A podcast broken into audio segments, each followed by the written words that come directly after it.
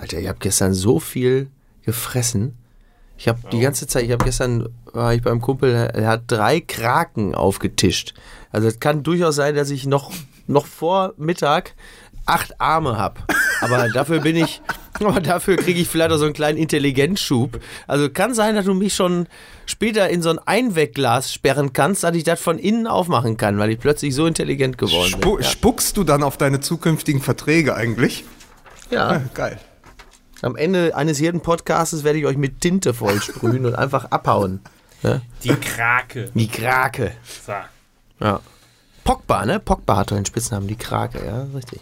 Sag mal, räumt, räumt ihr noch die Bude um oder was ist los bei euch? Nein, wir sind jetzt bereit. Okay, gut. Also der Einzige, der hier umräumt, bist ja sowieso du, Uh. weil du ja quasi umgezogen bist. Richtig. Bist du denn Ja, jetzt? ich, du ich bist bin jetzt, live, bist live, jetzt aus dem, live aus dem Ruhrgebiet.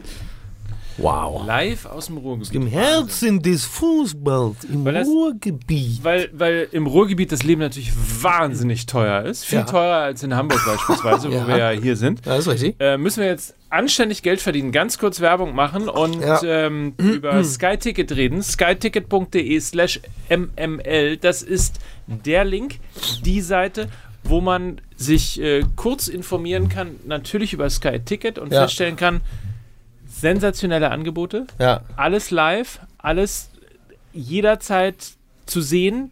Immer dann, wenn es passiert, wenn Fußball passiert, wenn Champions League passiert, die diese Woche ja auch startet.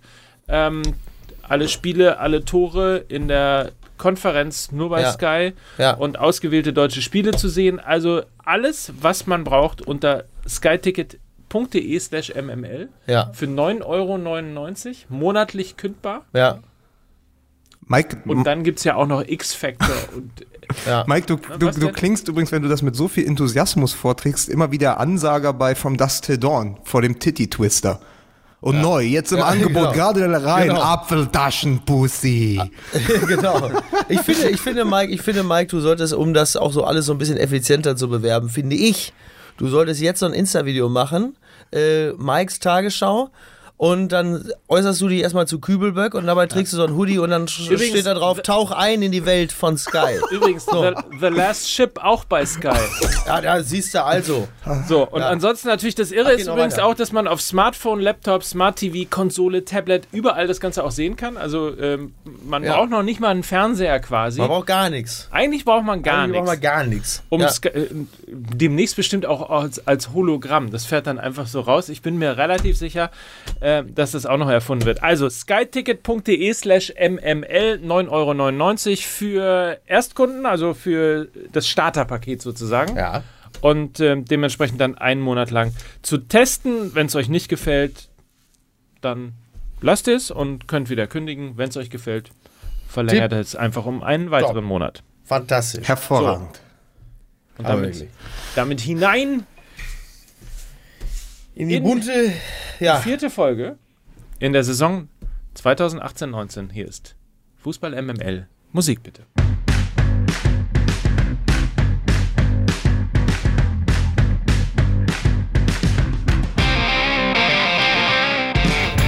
Dum, dum, dum, dum, dum, dum. So, und so weiter. Machst du das jetzt immer selbst? Entschuldigung, wir verdienen zwar Unmengen Kohle mit Sky, aber wir haben kein Geld mehr für den, für den Jingle, deswegen macht Mike Nöcker den jetzt selbst. mach den, Die mach den Musik selber. selbst. Ja, sehr gut. Mike Knöcker und das Michael Winslow Orchester.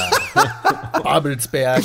Unter der Leitung von Mickey Beisenherz. Richtig. Ich wollte noch mal in persönlicher Sache sagen, ich wollte mich noch mal, Leute, ganz ehrlich, du, ich wollte mich noch mal entschuldigen, wenn ihr das falsch verstanden habt, das Insta-Video von gestern und spiel an dieser Stelle zur Entschuldigung, Atlantis is calling. So. Lukas Vogelsang. Ich habe 80 Stunden nach dem Witz in dieser Folge gesucht und die Suche dann leider eingestellt.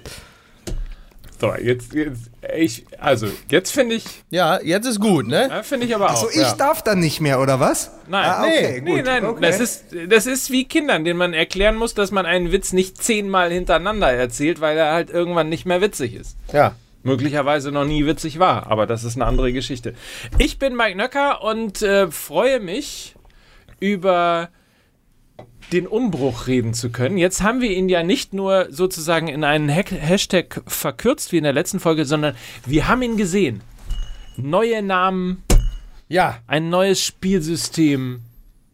Ja, und der Hoffnungsbringer in Deutschland ist doch Schulz, siehst du. Also, hab ich, auch da habe ich wieder falsch gelegen. Merkst du? Selbst das, man kann doch nicht mal flapsig irgendwas sagen über Schulz und oh, Neuanfang und so, Ja. nee, nix. Nein, wenn wir sagen, Schulz, Neuaufbau, Umbruch, das wird nix, was, wer trifft natürlich zuverlässig?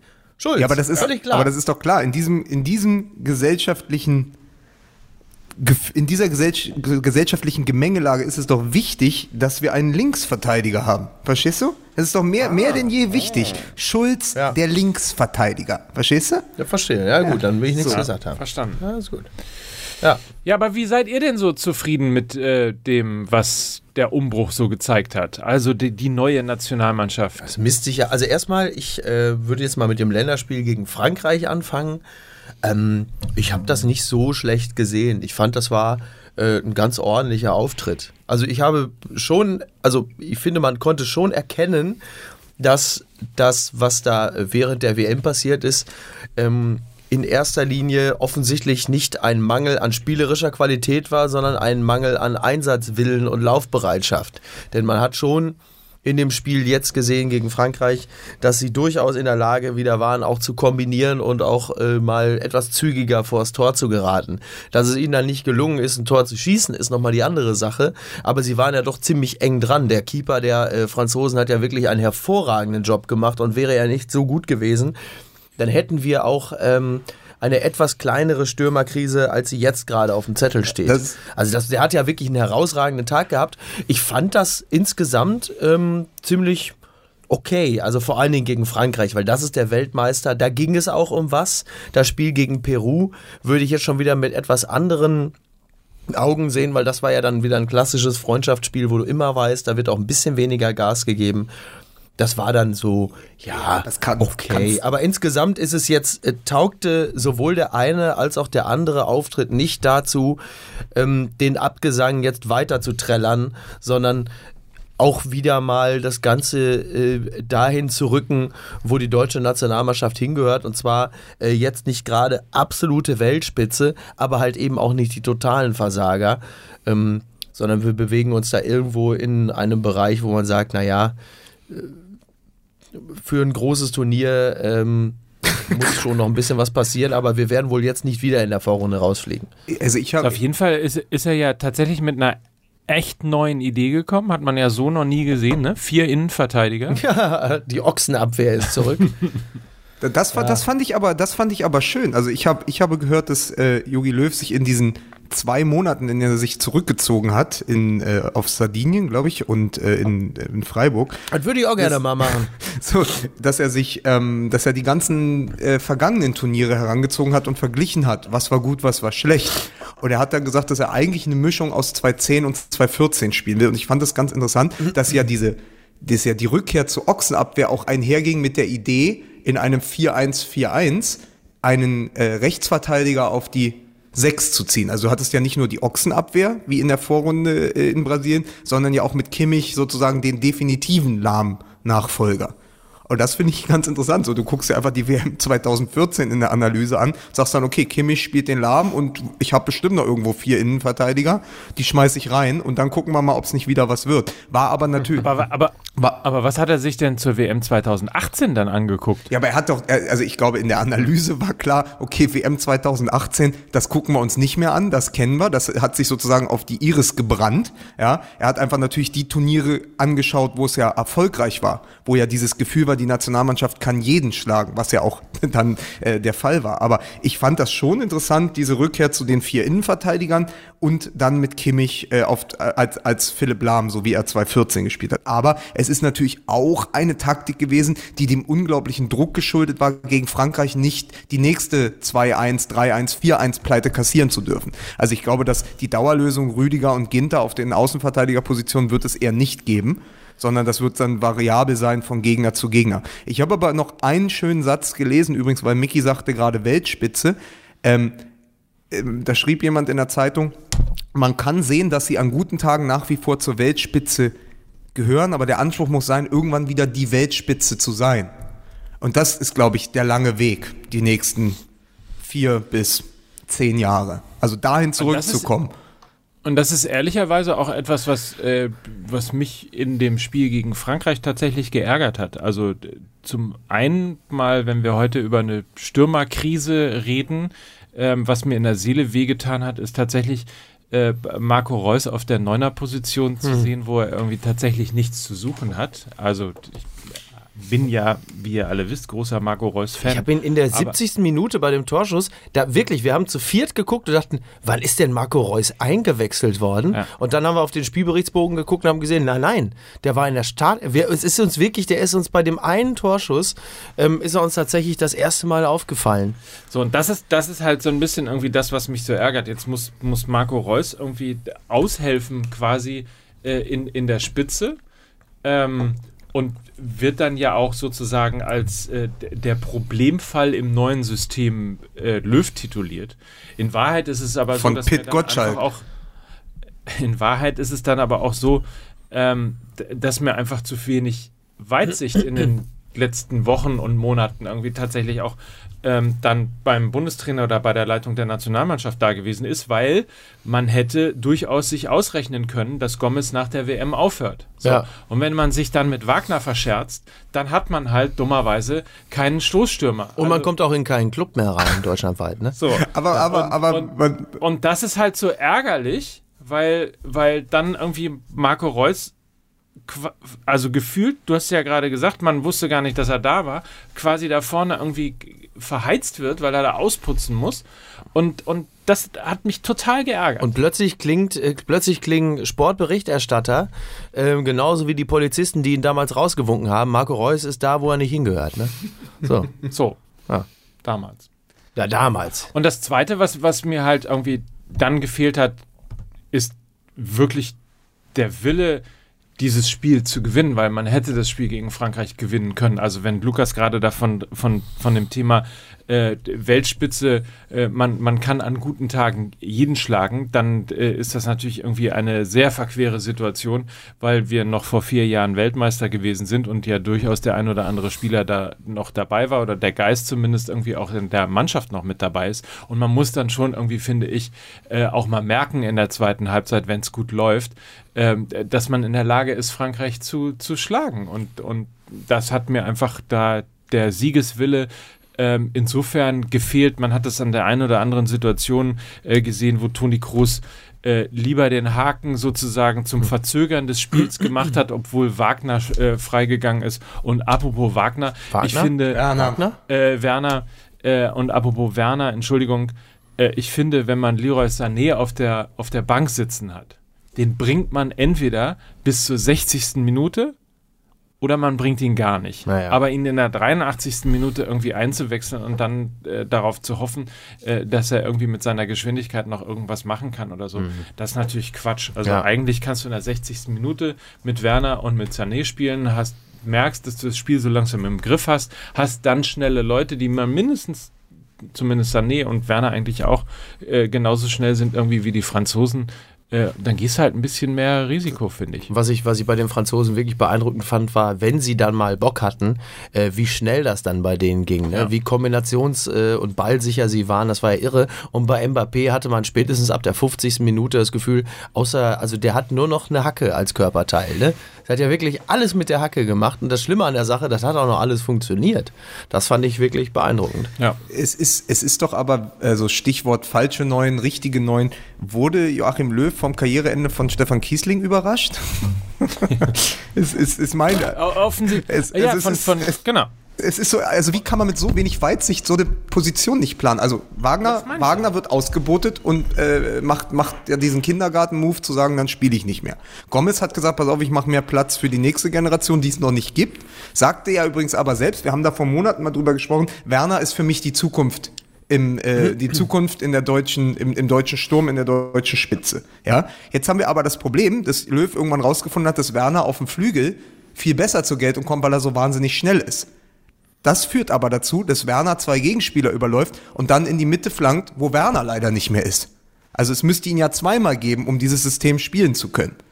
Was es nicht gibt. Und ja. dann ist plötzlich der einzige Hoffnungsträger in der Offensive Nils Petersen, der ja dann eingewechselt wird mit dem Satz, den jeder Trainer über ihn schon gesagt hat, der kommt und ist sofort voll da. So. Ja. Ja. gut, dann guck doch mal, ob der nicht von der ersten Minute auch mal voll da ist. Dann kann nämlich Reus mit Werner auf dem Flügel spielen. Ja, und dann kann man nämlich mal gucken, wie das läuft. Aber du bleibst ja im Moment, wenn du dir jetzt nicht irgendwen ähm, anfängst zu backen, ja, irgendeinen Mittelstürmer, der jetzt 16 ist oder ein Fiete Arp, auf den man irgendwie in den nächsten fünf Jahren hoffen kann, du hast ja keinen. Das heißt, warum sagst du dann nicht, pass auf, bis zur Europameisterschaft, Petersen ist glaube ich 29, bauen wir den jetzt auf. Das kann Löw halt nicht. Löw kann keine Spieler aufbauen. Das hat er mit Castro als Rechtsverteidiger verpasst, das hat er mit Kiesling damals als Klose-Backup verpasst und er verpasst es gerade auch mit Sané auf dem Flügel und mit Petersen als Mittelstürmer. Wenn du solche... Nils Petersen ja, ist der Jean-Claude Juncker der deutschen Nationalmannschaft. Der kommt und ist sofort voll da. Ne? Was denn? ich, ich, ich, ich verstehe das nicht. ich verstehe nicht, was du erzählst. Ja, drücken! Leute, bitte! Ja? Aber, aber ich muss noch eine, eine Sache wollte ich noch sagen zu Mike, weil du gesagt hast, ähm, der, der hat der Mut gefehlt. Also ich sehe das genauso, dass es personell noch anders funktionieren muss. Aber man muss halt auch feststellen, es war elementar wichtig, dass du gegen diese Franzosen nicht verlierst. Das heißt, Joachim ja. Löw war in diesem einen Spiel sein eigener Feuerwehrmann. Er war der Peter Neururer Schrägstrich Felix Magath für dieses eine Spiel. Und so hat er aufgestellt und so hat er auch spielen lassen. Du kommst dahin, sagst, Jungs, okay, 15 Pleiten am Stück. Was sind wir? Wir sind 16. Wir hängen richtig unten drin. Und jetzt kommt der deutsche Meister. Wie spielen wir? Ja. Vier Innenverteidiger, ein Sechser. Spielt bloß die Bälle quer und nach hinten und nicht nach vorne. Wir fangen uns nicht dieses eine Gegentor von der menschlichen Hacke. Das ist ja das, was, das ist ja das, was passiert ist. Und das ist für dieses eine Spiel legitim. Und jetzt? Ja, musst du ja. Das, du bist ja genau, das hatten wir im letzten, in der letzten Folge ja auch schon geklärt. Du bist ja äh, auf Gedeih und Verderb darauf angewiesen, äh, nicht schon auf die Jacke zu kriegen. Du kannst also gar nicht so experimentieren. Und ich finde, gerade eingedenk dieser Situation hat das alles ziemlich gut funktioniert. Also das muss man schon auch mal äh, lobend erwähnen.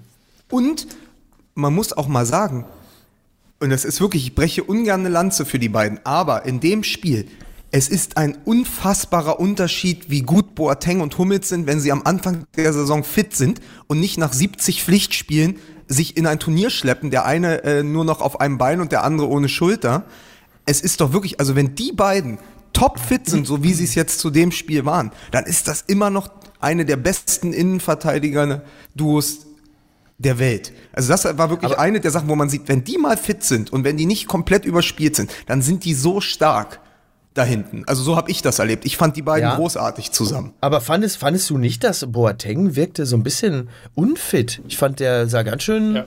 proper ja. aus. Sowieso der, der schwarze Iguain quasi. ne? Man dachte so, hey, was ist denn da passiert? Ja. Ach, fandst du, der war so ein bisschen plauzig unterwegs oder was? Ich fand, der war ein bisschen plauzig unterwegs, ja. Also ich finde auf jeden Fall die, die, die Spritzigkeit ver vergangener Tage, ähm, die fehlt so. Ja, aber, wir, aber das ist ja klar, das holst du aber nicht, also Boateng ist jetzt, es kommt dieser schlimme Satz, ja auch nicht mehr 27, aber die beiden sind zumindest, wenn sie dann austrainiert sind, rennen sie halt nicht dauernd hinterher, sondern laufen die Bälle auch mal ab, weil wir müssen immer noch sehen, die Offensive von Frankreich ist in, in Mannschaftsstärke angereist, ja. Die waren ja alle da. Griezmann, Mbappé, Giroud. Das ist ja eben so das Beste, was es in der Welt im Moment gibt. Und ich fand in äh, in Einheit mit Joshua Kimmich war das schon sehr stark, wie die in der Defensive die Bälle abgelaufen haben. Du hattest ja zu keiner Zeit das Gefühl, die Franzosen fangen jetzt an, die zu überrennen. Und das dann angedenk der Bilder, die wir noch von der WM im Kopf hatten, wo die Gegner Südkorea und Mexiko waren, die laufend in die Lücken gegangen sind, die ein äh, äh, Sami Khedira hinterlassen hat, war das schon, war das schon ein Erfolg, das so spielen lassen zu können. Aber, und das muss man eben auch sagen, sobald es dann im zweiten Spiel, und ich finde, dass übrigens dieser Neuanfang drei Halbzeiten funktioniert hat und die, äh, die zweite Halbzeit dann gegen Peru hat es ein bisschen getrübt oder sagen wir sogar so die letzten 50, 60 Minuten sogar, ähm, weil man dann sah, sobald sie dann nach vorne was machen müssen, werden ja wieder, entstehen ja doch wieder diese Löcher. Das heißt, diese Mannschaft ist noch zu verunsichert, um ihren alten Fußball zu spielen, weil sie eben defensiv dann nicht stabil genug ist, zumal wenn jemand wie Mats Hummels nicht auf dem Platz steht. Ich habe übrigens neulich im, im Spielsystem äh, beim ersten FC Köln was sehr Interessantes gesehen. Ähm, Jonas die Hector. Auch einer, die auch mit einer, mit, einer, mit einer Viererkette hinten spielen, aber anders als äh, bei vielen anderen Teams oder auch jetzt bei der Nationalmannschaft ähm, schieben die nicht bei Ballbesitz äh, die Außenverteidiger extrem hoch, äh, sondern die Außenverteidiger äh, ziehen bei Ballbesitz ähm, in, etwas näher in die Mitte rein, sodass sie mit Hector zusammen so eine Dreierkette in der Abwehr bilden. Das heißt, Hector hat das Spiel vor sich, kann es dirigieren und äh, Risse und Horn ähm, sind diejenigen, die ihm sozusagen zur Seite gestellt werden. Und dahinter hast du dann noch die beiden Innenverteidiger. Das fand ich insofern ganz, äh, ganz interessant, weil du, weil du eigentlich eine relativ stabile Abwehr dann hast. Ähm, wenn du mal in den Konter gelangst und, und den halt relativ gut und schnell unterbinden kannst und weil du auf der anderen Seite eben genügend, im Fall vom ersten FC Köln jetzt für die zweite Liga, ge genügend Klasse natürlich hast, um vorne eben dementsprechend offensiv zu spielen. Fand ich nur insofern interessant, weil es mal tatsächlich, also für mich jedenfalls, irgendwie was sehr Neues gewesen ist. Und das wiederum, und deswegen erzähle ich die ganze Geschichte, ist das, was mir so ein bisschen fehlt. Also diese, diese, ja, jetzt ist das neue System ist 4-1-4-1. Hey, yeah! Haben wir irgendwie äh, gefühlt noch nie gesehen. Ja. Und ähm, manchmal habe ich irgendwie so das Gefühl, ich würde schon gerne mal irgendwie was, was anderes sehen, so was Experimentelleres sehen. Gefühlt spielen wir seit äh, 2010 irgendwie den gleichen Fußball. Und äh, ob das nun 4-2-3-1 ist oder 4-1-4-1, ähm, ja, 4-1-4-1 ist ein bisschen stabiler, ganz offensichtlich. Aber es ist auch nicht so viel anders. Es ist nicht wirklich überraschend. Aber dann sind Kimmich mal ausgenommen, weil das fand ich tatsächlich. Aber haben wir denn bei der, einen WM generell irgendwas überraschend anderes gesehen, wo man sagt, so müsste man mal spielen, Ja. so wie das halt damals mit Spanien war, wo man sagt, ah, das ist ein Fußball, das müssten wir auch mal bringen. Haben wir denn irgendetwas gesehen bei der WM, wo man sagen würde, oh, das inspiriert einen, da hat man, kriegt man irgendwie Bock drauf, das auch so zu machen. Ich wüsste da jetzt so nichts, spontan nichts nichts. Inspirierendes, aber die Franzosen haben ja diesen Fußball gespielt, dass sie quasi sich selbst an ihrer Schönheit betrogen haben. Also sie hätten das aufregendste Ja, ja. Team der WM sein können, haben aber gesagt, pass auf, wir sind so gut, uns reicht ja ein Tor. Ja, Ja. Wir, wir, wir, wir schießen dieses eine Tor und dann gucken wir mal, was passiert. Also das ist ja wirklich Ja. die Neuerung gewesen, quasi mit, was ich ja mal gesagt hatte, mit den Harlem Globetrotters äh, anzutreten und dann aber äh, so zu tun, als könnte keiner den Ball fangen und, da, und dann aber darauf zu warten, dass man in, in der einen Situation äh, komplett da ist. Also das fand ich schon eine Neuerung. Also so, so ein, so ein Mimikry-Fußball, ne? Aber, da, Ja. aber ich sag mal so, um, um das mal, um die Frage von Mike aufzugreifen oder das, ähm, die Empörung von Mike, dass es nichts Neues gibt. Dann müsste der Neuanfang, und da kommen wir am Ende ja auch nicht äh, dran vorbei, dann müsste der Neuanfang sein, Joachim Löw zieht sich zwei Monate zurück, guckt in den Spiegel und dann fällt ihm auf, Mist, das Problem bin ich selbst. So, und dann muss ich, ja, ist doch so, dann muss ich zurücktreten. Ja. Weil, d- jetzt komm, ey, na, nach irgendwie zwölf Jahren, äh, zwölf Jahren äh, Jogi Löw zu erwarten, dass der, der jetzt der Erneuerer des Fußballs wird, er ist das Gegenteil davon. Ja, er ist ja das Kohlsche Prinzip, was die Taktik angeht, das Aussitzen und gucken, was passiert. Hört hat- sofort auf, hat, hört sich sofort auf. Das gibt's überhaupt nicht. Ja. Jetzt bin ich also, jetzt, wann ist endlich, wann ist es, wann ist es endlich gut? Wenn- hört sich sofort auf. wenn, wenn, wenn du das kritisch zuspitzt, Das gibt's. muss man sagen, ich weiß nicht, wie du das siehst, Mike, aber äh, Mike, hast du gehört, wie der über mich redet? Ich weiß nicht, wie, wie du das siehst, Mike. Ah, Falls du noch Maike, Maike, das heißt nicht Mike, Maike, Maike, kommst du her, fass mich an, wasch mich mit dem Lappen. Also wir haben heute schon Kübelberg, wir haben Kohl, wir haben, das gibt also Wasch mich einiges. Mit dem Lappen. ja, was denn? Ja, womit denn sonst? Mit der Drahtbürste oder was? Ja, Boah, ey, aber Oh Gott, oh also Gott. Es, es, es ist doch tatsächlich so, dass wenn man es kritisch zuspitzt, hat Löw genauso viel verändert, dass man ihm nicht Stoizismus und Stillstand vorwerfen kann. Also genauso an zwei Schrauben dass die Leute sagen, ach, er hat ja immerhin was gemacht.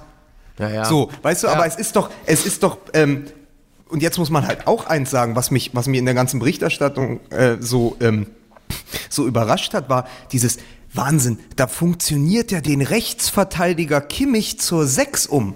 Nein, ja Josua Kimmich ist gelernter Sechser und wurde erst von Guardiola und dann von Löw umgeschult auf Rechtsverteidiger. Josua Kimmich, ihr müsst ihn mal sehen, das ist ja, ist ja Gattuso mit Schnurris, Der ist da, der steht im Mittelfeld. Habt ihr mal gesehen, wie der gestrahlt hat? Der sah ja, also der, der, der in jedem Interview hat er gesagt, er fühlt sich so wohl da. Das ist ja für den eine Rückkehr auf die eine Position. Es ist ja jetzt auch nicht äh, absolutes Risiko und, und, und Magie zu sagen, Josua Kimmich kann die Sechs spielen. Josua Kimmich ist einer der besten Sechser, den Deutschland hat.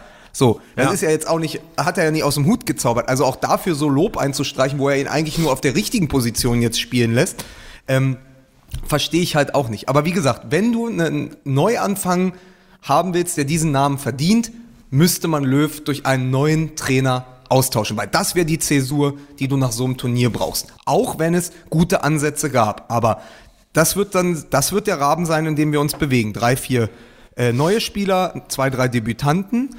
Aber das wird es dann auch gewesen sein. Übrigens, ähm, Kehrer und ähm, Kehrer und Havertz waren, glaube ich, Debütanten 88 und 89 in der Ära Löw. Nee, nee, 98 und 99. 98, was habe ich gesagt? 88, Ach so, ja, ich 99. meinte aber 98, 99. Entschuldigung. Ja. Ne?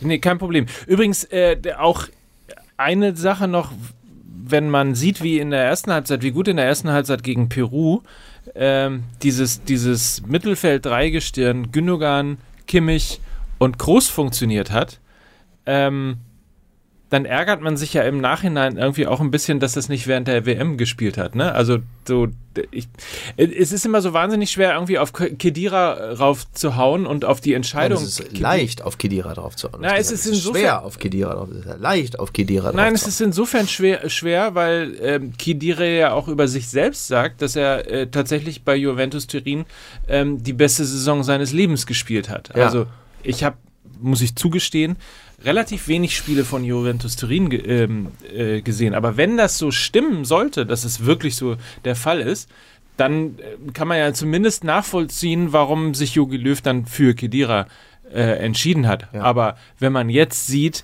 wie in der ersten Halbzeit ähm, Gündogan, Kimmich und Kroos miteinander funktioniert haben, fragt man sich natürlich irgendwie so, warum hatte der Bundestrainer nicht den Mut zu sagen, okay, äh, wir spielen mal komplett anders. Ja. Um Wir mein, spielen um mein, nicht 2014 um meinen Freund, machen. um meinen Freund, den Philosophen Wolfram Eilenberger zu zitieren. Ah, Ah, Ähm, endlich. Der hat zu Kedira damals gesagt, weil ich auch meinte, ey, den musst du doch spielen lassen. Der hat doch bei Juventus Turin eine fantastische Saison gespielt. Hat er gesagt, ja, in der europäisch zweitklassigen Serie A war der mit der beste Spieler. Aber er, Eilenberger hat aus irgendeinem mir nicht ersichtlichen Grund alle Champions League Spiele von Juventus Turin gesehen und hat gesagt, da, wo es dann international zur Sache ging und auf einem gewissen Niveau, ist er stets abgefallen. Und ich glaube, dass der Gradmesser für eine Nationalmannschaft nicht die Serie A, sondern immer die Champions League sein muss. das ist richtig. ja. Und dann kannst du, dann kannst du eben auch, du kannst ja als Jonas Hector dich auch hinstellen und sagen, ey, ich habe in der zweiten Liga die Saison meines Lebens gespielt. Ja, das heißt aber nicht, dass du äh, ein Linksverteidiger bist, der gegen Mbappé zwingend, äh, äh, der, der, der äh, zwingend die Zweikämpfe gewinnt am Ende. Also das, äh, es ist, sind wirklich äh, zwei Dinge und man muss eben sagen, dass ich glaube, was du auch gesagt hast, dieses, dieses Dreigestirn, Gündogan, Kroos, Kimmich, kann die Zukunft dieser Mannschaft sein. Wenn man überlegt, nämlich auch, hey, Toni Kroos ist der Spielmacher von Real Madrid und Gündogan der Spielmacher von Manchester City. Das ist ja nach wie vor also wenn nicht sogar Weltklasse, also Groß Weltklasse, Gündogan min mindestens internationale Klasse und Kimmich war auch gegen Real Madrid in der Champions League einer der besten mit zwei Toren in der letzten Saison für die Bayern. Also sind ja drei Spieler, die auf ganz hohem Niveau mehr als nur mithalten können. Und ich und deswegen gebe ich dir vollkommen recht, wieso nicht von vornherein? Und ich glaube, die Erklärung ist aber, Gündogan hatte sich selbst verbrannt, wir haben oft genug drüber gesprochen. Das war nicht mehr tragbar, dadurch aber auch zu viel Ballast für ihn selbst. Und dann war, glaube ich, die Angst zu groß, wenn ich Kimmich nach innen ziehe, so kurz vorm Turnier, wer verteidigt dann außen? Ja, wo wir dann Ja. schnell übrigens bei der Personale, Personalie Ginter sind, wo ich dann auch sage, ja, das kann übergangsmäßig die Lösung sein, aber auf lange Sicht schwierig, wo es dann auch übrigens äh, schlecht ist für den deutschen Fußball, wenn man auf Mitchell Weiser hoffen muss. Ne? Ähm, ja, darauf können wir uns einigen. Das ist äh, eher bedenklich. So, also auf jeden Fall, ich weiß nicht, ihr habt ja angefangen mit, mit äh, alles ganz gut und war auch irgendwie schön anzusehen und ein guter Neuanfang und so weiter. Ich habe mich tatsächlich über mehr geärgert, als ähm, ich mich gefreut haben. Ja, ich merkte schon, du hattest uns, wir haben ja schon intern quasi äh, kommuniziert und da hattest du ja schon zu erkennen gegeben, dass du das eher nicht so gut fandest. Ja, aus den Gründen, die ich jetzt auch gesagt habe. Ja. Also insbesondere, die, die, die, mich nervt auch diese Stürmernummer. Mich, mich nervt aber du- auch, du nee, musst ja aber, auch aber erstmal- um's noch mal ganz kurz, mich nervt auch dieser, dieser, dieser Wille, dieser, dieser Nicht-Wille, sich mit schwierigen Charakteren zu umgehen. Ja, also, das- so, ja. Max Kruse nervt mich. Dass Max Kruse in, der, in, der, in, den- in, den, Zeiten, in, der extrem, in denen er extrem gut war, äh, keine Rolle in der, in der Nationalmannschaft äh, gespielt hat, nervt mich. Dass Ja. Wagner nicht, nicht jetzt da ist, wo wir sowieso keinen ha- haben, nervt mich. So. Ja, absolut. Aber das ist natürlich genau das, was Lukas gesagt hat. Und das, ich denke, da sind wir uns ja alle einig. In der Ära Löw wird es solche Typen auch nicht geben. Punkt. Fertig aus. Ganz einfach. Und dann wird es Aber natürlich. Merkel kommt doch auch mit Seehofer klar. Aber man muss einfach, man muss auch, Seehofer ist jetzt der Sandro Wagner, der. Nein, man, man muss, man muss aber auch mal sagen, das wissen ja die wenigsten, Mike Nöcker ist die schlimmste Soccer-Mom der Welt. Was du hier probierst, ist, deinen bald 14-jährigen Sohn auf lange Sicht dem DFB anzudienen. Zu sagen, ihr habt ein Vakuum auf der Neuen, mein Sohn ist 1,90 Meter, der ist kaltschnäuzig vorm Tor, der ist mindestens in vier Jahren eine Option. Mike, sag es doch, weißt du, es ist ehrlicher, als hier Marco Reus zu kritisieren. Ich habe Marco Reus nicht kritisiert. Ich habe Marco Reus überhaupt nicht kritisiert. sondern Nein, du bist- du kritisiert, bist totaler Marco Reus-Fan. eingesetzt wurde. Ja. Und ich habe kriti kritisiert, wo er eingesetzt wurde. Also tatsächlich, äh, tatsächlich ist, ähm, also wenn wir, wenn wir mal davon ausgehen, wa- was haben wir, was haben wir bei der WM gesehen? Was war das, was bei der WM begeistert hat, abseits äh, von besonders spektakulären Systemen, die es ja nicht gab? Also, das hatten wir in der letzten Folge ja auch schon besprochen, deswegen fasse ich mich einigermaßen kurz. Das war halt einfach ähm, der, der, der, das Aufleben des Individualismus, das explosive Element, die, die Kreativität und das, das Spielentscheidende, was ja meistens eher den Verrückten unter den Fußballern gelangte. Sei es ein Tor von Kareshma, sei es die Aktion von Mbappé, sei es, keine Ahnung, äh, Azar, De Bruyne, wie sie alle heißen. Ähm, wobei De Bruyne jetzt nicht unbedingt ein exaltierter Charakter ist, aber ihr wisst, was ich meine. Und äh, die Exaltiertheit abseits des Feldes spiegelt sich ja auch häufig auf dem Feld wieder, weil es natürlich eher die nonkonformen Typen sind, die sagen, scheiß auf System, ich mach das jetzt einfach mal. Und das wird in der Ära Löw in der Form so nicht passieren. Und diese Typen werden auch nicht gefördert. Und deshalb wird es, solange Jogi Löw Nationaltrainer ist, diese, diese Leute auch so nicht geben. Und dass er äh, Sané nur ein bisschen hat spielen lassen, ist ja auch ein Beleg dafür. Also da, das war ja eher so eine Art disziplinarische Maßnahme und eine Deckelung, dass er gesagt hat, so du darfst jetzt mal langsam mal wieder ein bisschen ran, so 83. Minute. Aber mein Freund, du weißt, wie das hier läuft. Ähm, das wird, es, das wird es unter Löw nicht geben und er ist einfach nicht der Typ, der, der auf solche Typen steht. So, und das ist äh, sehr schade und auch da, in Zukunft wird sich daran auch nichts ändern. Und wenn einer irgendwie eine spektakuläre Frisur hat oder äh, äh, fette Autos fährt, dann wird er es auch schon schwer haben oder große Fresse hat. Aber große Fresse bedeutet auf dem Platz auch im Zweifel, ähm, den einen oder anderen mitreißen zu können oder halt eben auch zu sagen, ich bin der Geilste, ich versuche das jetzt einfach. So, sowas brauchst du aber auf hohem Niveau auch ab und zu mal. Dann Interessanterweise. Bitte, Lukas. Ich wollte nur ganz kurz sagen, dann werfen wir aber kurz einen Seitenblick auf die Italiener, die ja die WM verpasst haben und gerade auch einen Neuanfang moderieren müssen. Und die haben ihren Neuanfang tatsächlich auch äh, Mario Balotelli anvertraut und haben ihr erstes Spiel in der Nations League 1-0 gegen Portugal verloren. Das heißt, Ja. es ist dann auch immer leicht für uns natürlich, und ich sehe Joachim Löw sehr kritisch, uns hinzustellen und zu sagen, das und so und so muss man es machen, aber es kann eben auch wahnsinnig schief gehen. Also das ist, und ich glaube, dass bei, bei Joachim Löw eher die, die Angst vor dem Totaldesaster ihn getrieben hat, als jetzt der große Spirit für ich werf alles über den Haufen und äh, wir fangen nochmal ganz neu an. Also das, das einfach nur, weil du sagtest, die Typen. Und ich gebe dir total recht, also äh, die, die Belgier waren deshalb so aufregend, weil sie auch ein paar Wahnsinnige auf dem Platz haben. Und, äh, und ein paar Künstler, die hat Deutschland so nicht. Und da muss man eben mit dem äh, arbeiten, was man hat. Und ich möchte übrigens sagen, dass aber dein Plädoyer für die Typen natürlich eins gemacht hat. Äh, Jörg Böhme hat jetzt Schluck auf seit zehn Minuten. Jörg, Jörg Böhme. Ja, aber so ein Jörg Böhme wäre auch mal ganz lustig, ne? So diese, diese, ist euch eigentlich mal auf, gibt es eigentlich eine, eine Korrelation zwischen ähm, Linksfuß, Schrägstrich, äh, Außenriss-Spezialist und schwieriger Typ im Privatleben, weil ähm, Jörg Böhme, Wolfram Wuttke, Kareschma, also diese ganzen Typen, die mit dem meistens ja linken Außenriss äh, arbeiten und in einer Situation, in der wirklich, also das, also der, also der Außenriss an sich, wenn er zum Einsatz kommt, ist ja eigentlich das unmöglichste Mittel, wo man sagt, das ist wirklich kein normaler Mensch käme da drauf.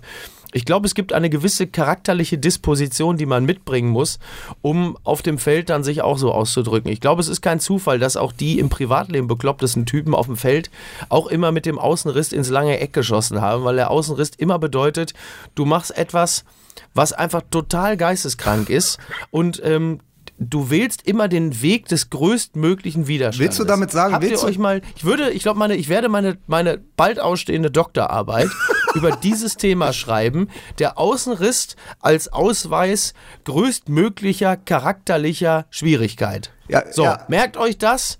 Schon bald werdet ihr mich mit Doktor Beisenherz ansprechen und dann wird es euch leid tun, dass du, ja, also vor, vor allem du, Mike, mich jetzt so verächtlich angeguckt hast. Hab ich gar nicht. Nee, hast du? Achso, Aber- aber ihr aber ihr kennt doch- aber- aus anderen Minen das rausliest. Aber ihr kennt doch das Wahlplakat. Außenriss, Innenminister. Alter. oh Mann, Ja, du, willst ey. doch, du willst doch letztendlich sagen, dass Hans-Georg Maaßen auch Linksfuß ist. Das ist doch, da wolltest du doch eigentlich hin, bevor du dich selbst abgelenkt hast, weil ein Eichhörnchen an dir. Hans-Georg Hans, Hans-Georg Maaßen ist nicht Linksfuß, Hans-Georg Maaßen ist Pferdehuf, wenn du mich fragst. Ist übrigens der Einzige, der, äh, der als Linksfuß mit rechts spielt. Oh, war ja, ey. So, Mike wollte aber was sagen, bevor ich ihn wieder unterbrochen habe, um, äh, um auf äh, Balotelli hinzuweisen. Mike, bitte, es tut mir leid. Nein, ich wollte nur sagen, dass das ganze System Fußball natürlich irgendwie mittlerweile so äh, ausgerichtet ist, dass man zwar medial oder jetzt hier im Podcast oder hin und wieder mal irgendwo in irgendwelchen Talkshows mal hört, es bräuchte mal wieder diese Typen.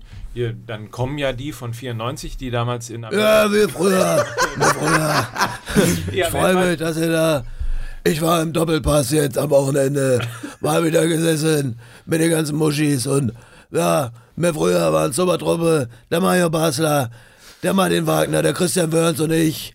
Wir haben da richtig aufgeräumt. So sind wir Weltmeister geworden. Ja, jetzt ist es. Wir haben, wir haben immer diszipliniert gespielt. Das war super. Und, und dennoch, aber weiß ich, keine Ahnung. So, ich glaube, ich habe einen Schlaganfall. Rufen Sie den Das Arzt. war nicht diszipliniert, das, die haben alle in der Disse planiert. So war das. Die weißen Tauben sind Möwen. Die weißen Tauben sind Möwen. Die weißen Tauben. Hören Sie jetzt mit der Startnummer 3. Mario Basler mit. Die weißen Tauben sind Möwen. Sie fliegen lange schon nicht mehr. So. ja, nun, Die hör doch haben auf. viel zu schwere Flügel. Sie haben viel zu schwere Flügel. Wir sind zu schwer auf unseren Flügeln. So, ja. Ja. Ja, sowas halt. So. Ja. Ich hingegen wollte nur eigentlich ganz kurz sagen, dass, Ja. dass ja dieses System Fußballtypen überhaupt nicht mehr zulässt. Also Genau. man hört das irgendwo in Talkshows gerne mal. Und in den Jugendmannschaften gibt es das ja, das, da wird es ja schon ausgemerzt. Ja. Wo sollen die denn herkommen? Wenn die Jugendmannschaften und die Jugendtrainer alle so ticken wie Löw oder das System Löw, dann ist natürlich nicht davon auszugehen, dass sie überhaupt in eine Sphäre vorstoßen, in der ähm, sowas, sowas überhaupt, also wo soll das denn passieren? So, da, da kannst du ja nur mal ab und zu Glück haben. Ähm, keine Ahnung, wir müssen uns jetzt den Kollegen Weidand, wir müssen jetzt einfach mal beobachten, was mit Weidand passiert. Vielleicht kommt er ja morgen mit so einem roten Irokesen um die Ecke oder fährt mit einem goldenen Fiat Panda vor oder so. Irgendwie, irgendwas. So. Warum, warum haben die Leute, warum haben die Menschen Angst vor Typen, vor, vor Menschen, die halt eben nicht wie die Lemminge sozusagen, ich will damit natürlich nicht sagen, dass Fußballspieler Lemminge sind, aber sie haben ja irgendwie zumindest irgendwie, sie sagen das Du, Gleiche. das kann ich sagen. Ich bin's. Ich mache das jetzt wie diese Radiocomedies, wo man vorher mal den Namen sagt. So diese schlechten Radiocomedies, so, ja, hier, äh, Thomas Müller, Sack, äh, sagt da auch mal, Ich bin's, Leute. Euer Helmpeter. Ich kann euch sagen, warum das äh, so ist. Die Leute, das ist die Neidgesellschaft. Ich weiß ja selber, wie das ist, wenn man ein Typ ist. Du, die haben mich kaputt gemacht. Die Neidgesellschaft. Ich bin ihnen zu groß geworden. Ja, die haben mich klein gemacht, klein gehalten. Ich kannte auch zu viele Geheimnisse. Euer Helmpeter. Tschüss. Mai- Lukas hat gar nichts mehr. Lukas wartet einfach ab, bis diese fünfminütige, miese Schöne ist, das Schöne ist, Slapstick-Show. das Schöne ist ich werde werd ja trotzdem bezahlt. Füll du doch ruhig meine Sendezeit, das ist überhaupt kein Problem. Ja, du Ja. machst das jetzt wie mit deinem Job als Stadtschreiber. Du sitzt da einfach und sagst, ich werde ja trotzdem bezahlt. So. Ne? Ab und Wir zu mal ein also Interview Ich mit bin, ich Willi bin, Tomczyk ich und gut bin ist. noch nicht Stadtschreiber. Er, In erster meinem Zehnter Herzen Mal. bist Okay. du, in meinem Herzen bist du bereits Stadtschreiber. Um- Und ich um hab mal- dich, ich um- hab dich um auch. Ja. Hast du eigentlich einen beheizten Keukarpfenteich, so wie Winterkorn? Ich hab, Runter machst du es nicht. Also, die, die Neidgesellschaft, die Ja. macht alles kaputt. Neidgesellschaft. Also, wir, wir, wir brauchen also Boah. weniger Neidgesellschaft und mehr Nike-Gesellschaft. uh, Nike, Nike Möcker. 31%, 31 Nike-Möcker, 31 Prozent äh, Zuwachsrate, ne? Seit äh, der Caperneck-Kampagne. Weißt du Bescheid? Also auch mal was wagen. Das ist ja das Motto sozusagen, beziehungsweise die Message. Ähm, Ja, habe ich der- gemacht. der- Habe ich der gemacht mit meinem Kampagne. Pullover, habe ich schön auf den Sack gekriegt. Auch mal was wagen, wenn es deine Leidenschaft ist und wenn es dich sozusagen den, den, den Job kostet. Also wenn du bis Richtig. ans Äußerste gehen musst. Ja. Ist, ist das möglicherweise, also viele haben ja auch darüber geredet, dass man eben in den, in den Leistungszentren äh, bei den Fußballvereinen, das ist ja, um es nochmal zu erinnern, Gerd Meyer-Vorfelder hat sich ja nach der grauenvollen 2000er WM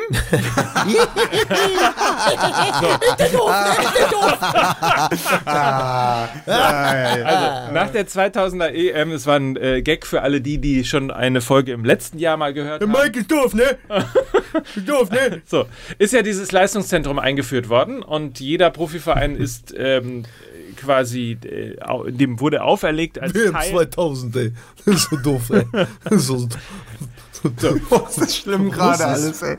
möglicherweise auch mal eine Veränderung der Art und Weise geben, wie wir Fußballer in Deutschland ausbilden. Also wenn du kritisierst, Ja. dass in den Nachwuchsleistungszentren schon keine Typen mehr erlaubt sind, Ja, es ist ja, es ist ja die, wie immer, es ist ja die gesunde Mischung aus beidem. Natürlich müssen diese jungen Menschen Disziplin lernen. Sie müssen lernen, dass du als Kollektiv nur funktionierst, dass du deinen Arsch bewegen musst und dass du auch nach hinten arbeiten musst, dass das wichtig ist.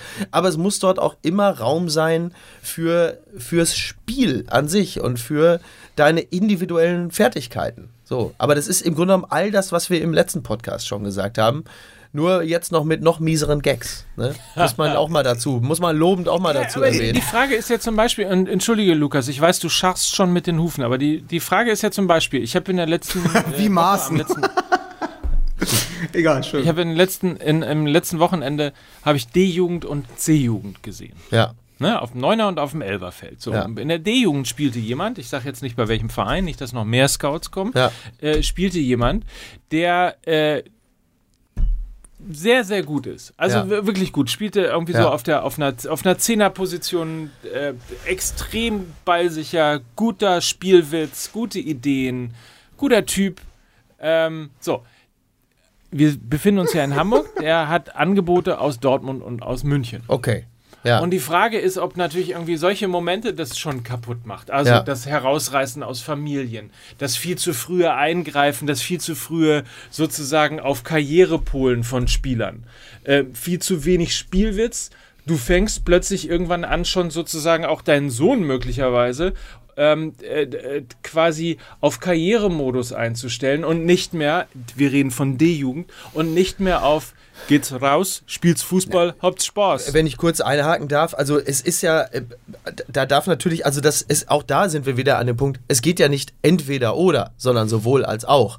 Also du musst, das ist halt einfach so ein bisschen wie Surfen. Du musst halt schon immer so versuchen, die Welle so zu reiten, wie sie gerade kommt und zu wissen, mit wem hast du es da zu tun? Also auch da gibt es natürlich nicht die, die strikte Verordnung, entweder oder, entweder Disziplin oder totale Kreativität, sondern natürlich beides muss ja, muss ja Hand in Hand gehen. Natürlich musst du gerade solche Typen auch lehren, pass auf, du bist ja nicht alleine auf dem Feld, du musst hier in diesem System funktionieren. Aber wisse, wenn du mal eine Idee hast oder sagst, scheiß drauf, ich mach das jetzt, dann mach dir keinen Kopf. Hier wird dir niemand denselbigen dafür abreißen, wenn du es einfach mal versuchst. Aber dieses natürlich schon in, in jungen Jahren sie dann auch ähm, so zu fördern, als seien sie bereits irgendwie ein Superstar, dann kann man sich ja mal angucken, speziell bei der Schalker Jugend, wozu das dann führt. Mit den ganzen Meyers und Draxlers und wie sie alle heißen.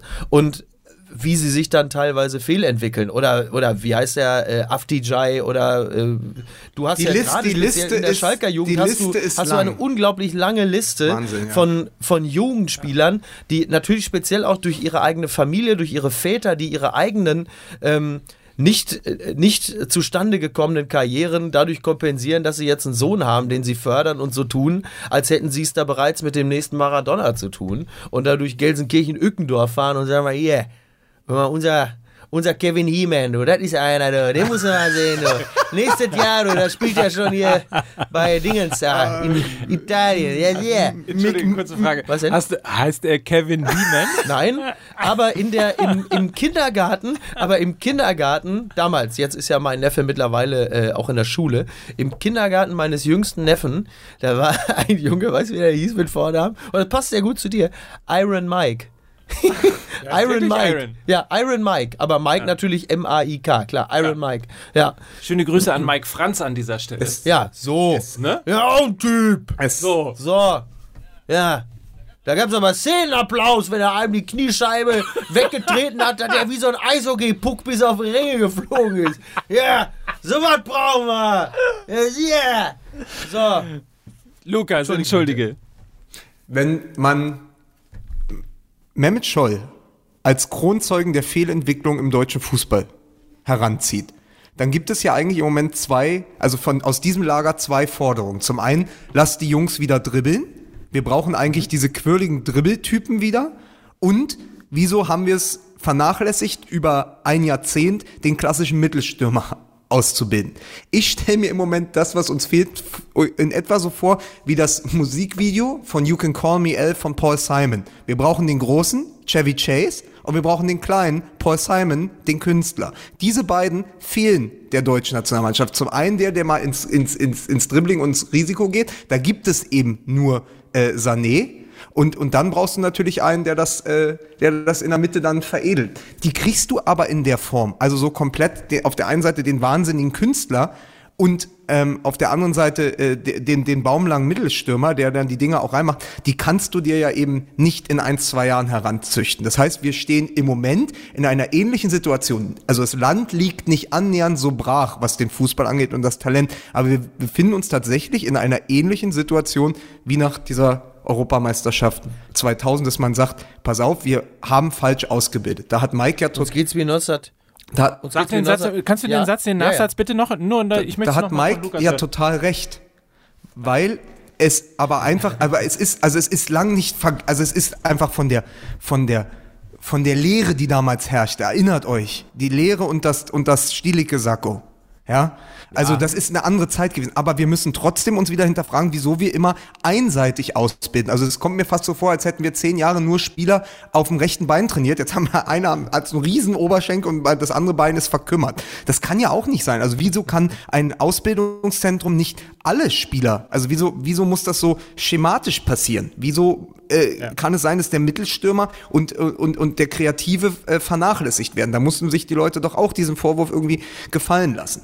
Also das ist tatsächlich etwas, was ich nicht verstehe. Aber du kannst sie ja tatsächlich wirklich nicht jetzt aus dem Hut zaubern. Das wird einfach ein paar Jahre dauern, bis du wieder so Spielermaterial hast in diese Richtung. Und deswegen wollte ich übrigens noch eine Sache sagen, weil meine Assoziationskette ging total an, weil du gesagt hast Kaepernick. Ich habe dann gedacht, Kaepernick, Knien, Aya, Brandt. Ja, so funktioniert nämlich mein Kopf.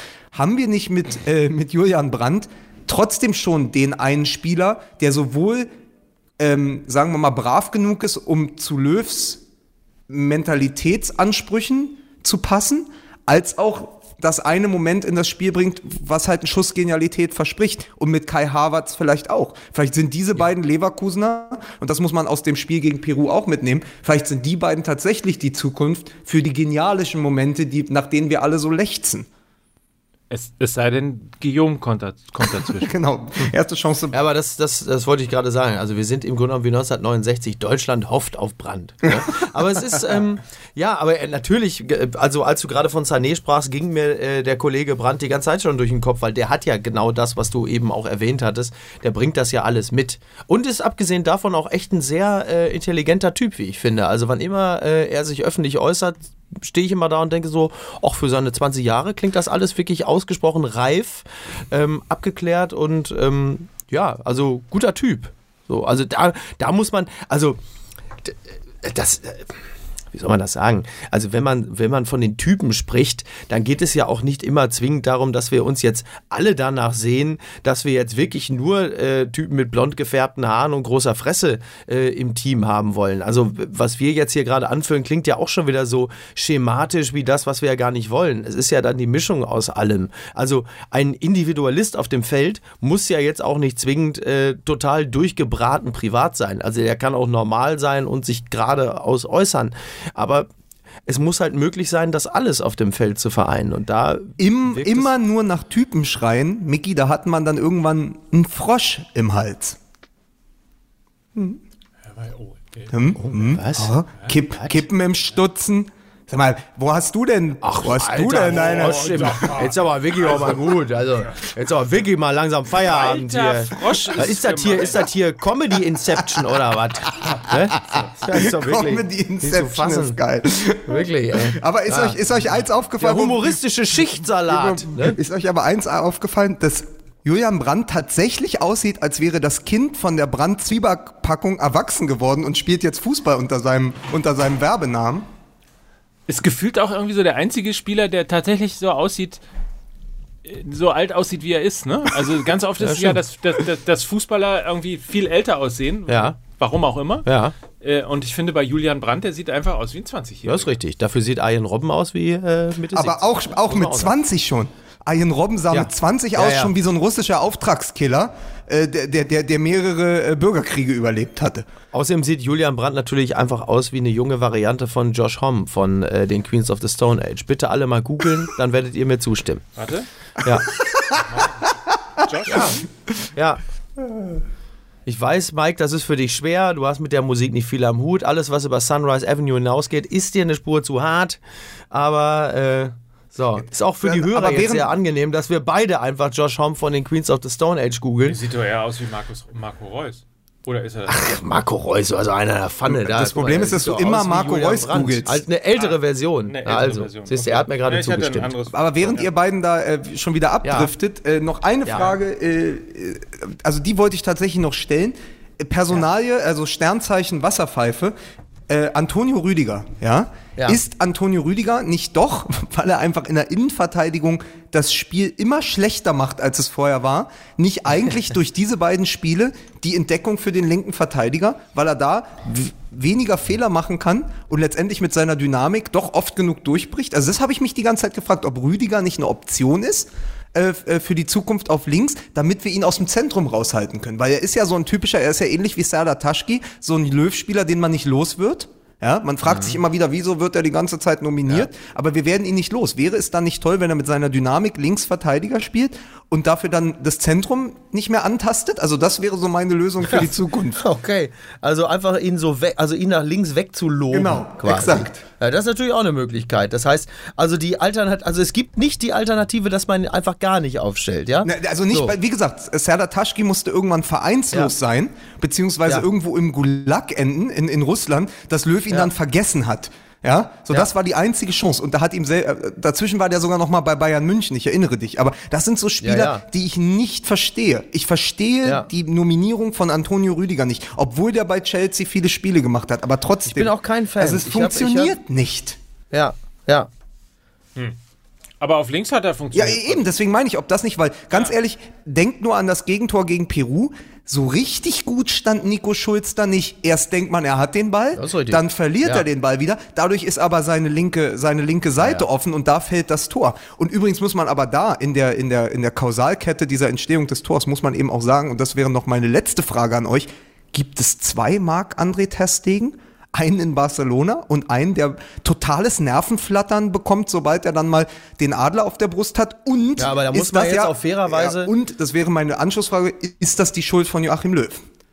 Ja, das ist die Schuld von Joachim Löw. Weil spätestens, wenn du kurz vor der WM äh, einen, einen fitten, gesunden und äh, auch insgesamt sehr reaktionsschnellen Marc-André Ter Stegen einfach wieder auf die Bank setzt, weil Manuel Neuer offensichtlich fit ist, dann äh, kannst du ja auch jemandem nicht wirklich nachhaltig das Gefühl geben, eine wichtige, äh, eine wichtige Rolle zu spielen in diesem Team. Und natürlich hat Löw es mit kaputt gemacht, äh, dass, dass Marc-André Ter Stegen im Tor der Nationalmannschaft ähm, zu was zu gebrauchen ist. Also äh, wir wissen ja, dass halt einfach, und das, auch das haben wir schon tausendmal gesagt, dass Spieler in solch exponierten Positionen wie gerade der, der Torwartposition natürlich sicher sein müssen und das Vertrauen des Trainers spüren müssen. Und ähm, gerade nach dem, was während der WM gelaufen ist, das viel zitierte Aufheben des Leistungsprinzips, dass das natürlich nicht gerade äh, förderlich ist, ähm, da jemand äh, sicheres im Kasten stehen zu haben, das ist ja wohl allen klar. Man, Jed jeder, der schon mal Sky Sport News HD äh, gesehen hat, weiß, ähm, dass äh, relativ oft auf diesem Sender auch Pressekonferenzen übertragen werden. Vom Spiel,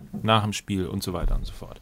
Und wer schon mal eine Pressekonferenz gesehen hat auf Sky Sport News HD, der hat auch schon mal gemerkt, dass äh, Journalisten gerne zu dem rhetorischen Trick führen, ähm, zu, zurückgreifen, dass sie quasi eine Frage äh, zwar formulieren, aber in dieser einen Frage steckt noch Anschlussfrage 2 und Anschlussfrage 3 drin, was so verwirrend ist, dass die Antworten, die man bekommt, manchmal sehr unbefriedigend sind, weil man sich schon gar nicht mehr merken kann, was eigentlich die erste Frage gewesen ist. Das hat Lukas Vogelsang gerade eben sehr perfekt äh, vorgetragen. was war nochmal deine Frage, Lukas? äh, gibt es zwei Marc-André Ter Stegen?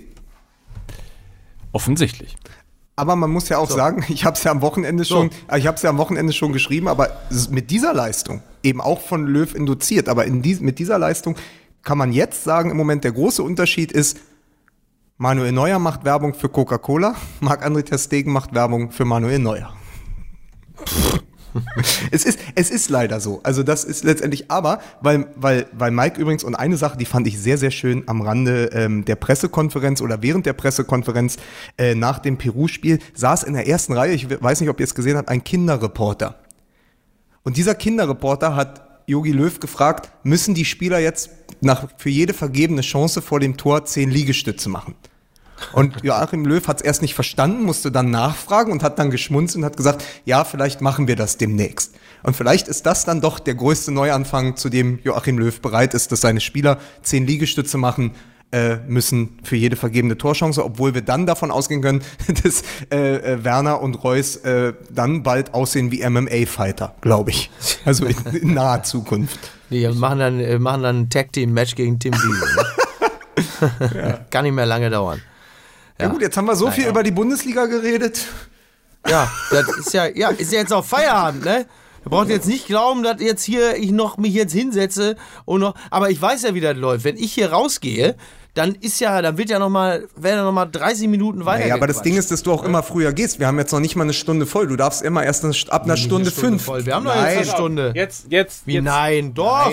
Ich, will- ich bin hier was gefragt worden, äh, und zwar von, von Nick-Bodi äh, auf Instagram, Ja. ob wir mal einen Live-Podcast planen. Wie auf der Bühne oder Auf was? der Bühne. Können wir ja machen. Ich habe ich hab Ja, mit einem guten Freund von mir gesprochen, der in Berlin Mitte ein, ein sehr gut gehendes, sehr großes äh, Lokal betreibt. Der hatte am Ja. Wochenende Live-Podcast und da waren tatsächlich viele, viele Gäste zugegen. Es war ein großer Erfolg und er hat gesagt, das Ja. könnte er sich auch gut mit uns vorstellen. Ja, können wir doch machen. Warum denn nicht? Oder? Klingt gut, machen wir mal. Ja, finde ich gut. Ich, das macht ja Spaß. Im Zweifel kann man ja dann auch mal so ein paar Zuschauerfragen beantworten. Ja. Sowas halt. Und ansonsten sind wir auch Ende Oktober wieder bei Volkswagen Partner des Fußballs live zu sehen bei Facebook. Ja. Ne? Das ist wunderbar. Ich habe übrigens wieder gesagt, in einem Spiel bin ich gefragt worden. Ich habe jetzt immer das große Glück, wann immer ich mal wieder die alten Floskeln bringe, dass mich bei Twitter irgendeiner von diesen ganzen Piepmetzen da verlinkt und immer wieder mir das auf Brot schmiert, wenn es heißt, Briefmarke auf den Arsch. Zack, ab, Flugsteig A40, will dich nicht mehr sehen, es reicht mir jetzt, hab genug gesehen, braucht nicht mehr. So, Der ist wirklich so. Egal wann Kalli das irgendwann sagt, es kommt irgendeiner, der verlinkt mich bei Twitter und sagt, er hat es wieder getan. Müsste, glaube ich, langsam so ein Spendenkonto einrichten. Irgendwie so Kalmund Fund oder so. Ich weiß nicht, Ja. wie man das dann nennt. Wie, wie, wie, wie würde man es nennen, Lukas? Jetzt kannst du mal, jetzt kannst du mal dein Wortspiel. Wie würde man Essen so für eine. Keine Ahnung, mir fällt nur gerade ich. ein, äh, Stichwort Lewandowski da in Polen, da ist natürlich Arsch auf Briefmarke, ne? Das habt ihr nicht mitbekommen, ne? Was? Na, das Vor allen Dingen, warte, warte, warte, warte, ganz kurz. Warte, sag nochmal. Sag's bitte nochmal ganz Nein, ich kurz. wollte sagen, aber in, Nee, bitte mach's nochmal. Diese Situation, die hier im Raum gerade herrscht. Sag nochmal den Gag, bitte. aber in Polen, da ist es genau andersrum mit Lewandowski, da ist Arsch auf Briefmarke.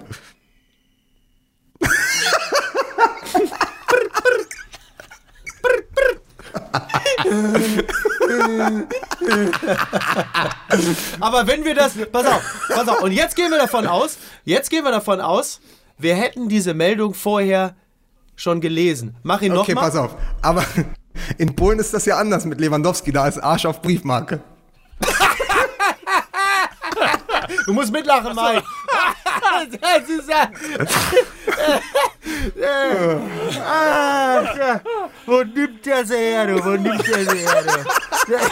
Das ist aber. Und das ist das Schöne, dass wir den Individualisten, diesen exaltierten Charakter Lukas Vogelsang, in diesen disziplinierten Podcast dazugeholt haben. Denn sonst würden uns diese Momente explosiver Komik fehlen. Und, da muss das, meine sagen, Damen und Herren, das war der besser. Beweis. Wir sind nämlich besser als Yogi Löw. Ja, sowieso. Wir tolerieren nämlich Individualisten. Typen. Ne? Menschen, die mal. Ich weiß noch früher, mir früher, 94, mit Benny Vogts, da bin ich mit meinem Koffer voller Heroin bin ich gekommen und habe, hat er mich Jetzt gefragt, Mario, was hast du denn da drin? Habe ich gesagt, ich habe hier Heroin, da sagt er, ja, das muss man auch mal fördern, bisschen, so kennen wir dich. Hauptsache du funktionierst auf dem Platz. Ich hab's ihm zurückgezahlt mit Leistung. So, Kinder. Ja, was denn? Jetzt wird's echt Wahnsinn. Ach, Ja, Quatsch, was, ey, seit wann denn? Ich, denn? ich meine, Kurzer Ausblick mal ganz kurz auf die, auf die Bundesliga. Wir die hatten ja- keine Shisha, wir hatten Crackpfeifen dabei. Das hat auch funktioniert. Die Bundesliga hat großartige Begegnungen. Äh, Bayer, der FC Bayern München spielt gegen Bayer 04 Leverkusen. Ja, Ja, ist es wieder so. Aber in München, ne? weil wir ja schon gesagt haben, dass Bayer Leverkusen auf jeden Fall im Titelrennen hart dabei ist. Ja? Ja. ja. Ja. Ach Gott, ey. Wir Ey, Heiko Herrlich schon kurz vor der Wir Ablösung. müssen noch ganz oft sagen, Und dass- Favre dass schon entzaubert.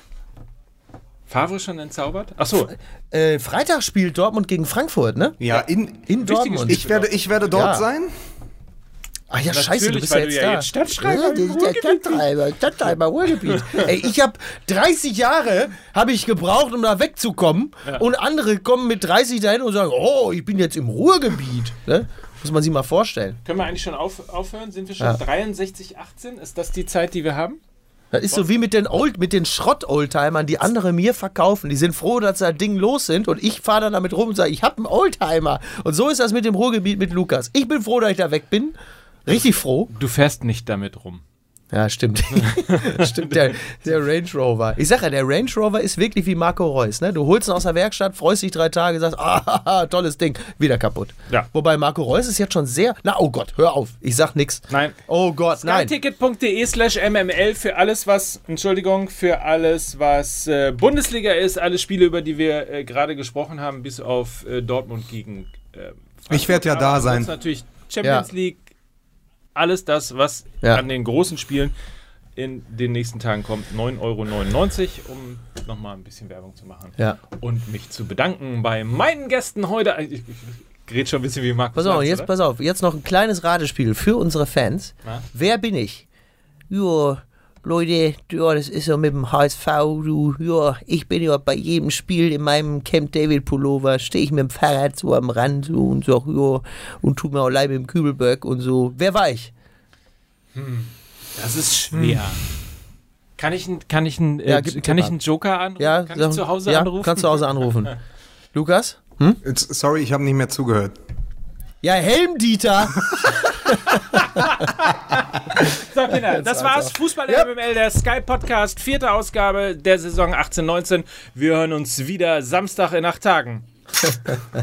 so ähnlich. Ach nee, das war, das war Wim Tölke, ne? äh, Samstag, Samstag in acht Tagen. Tschüss.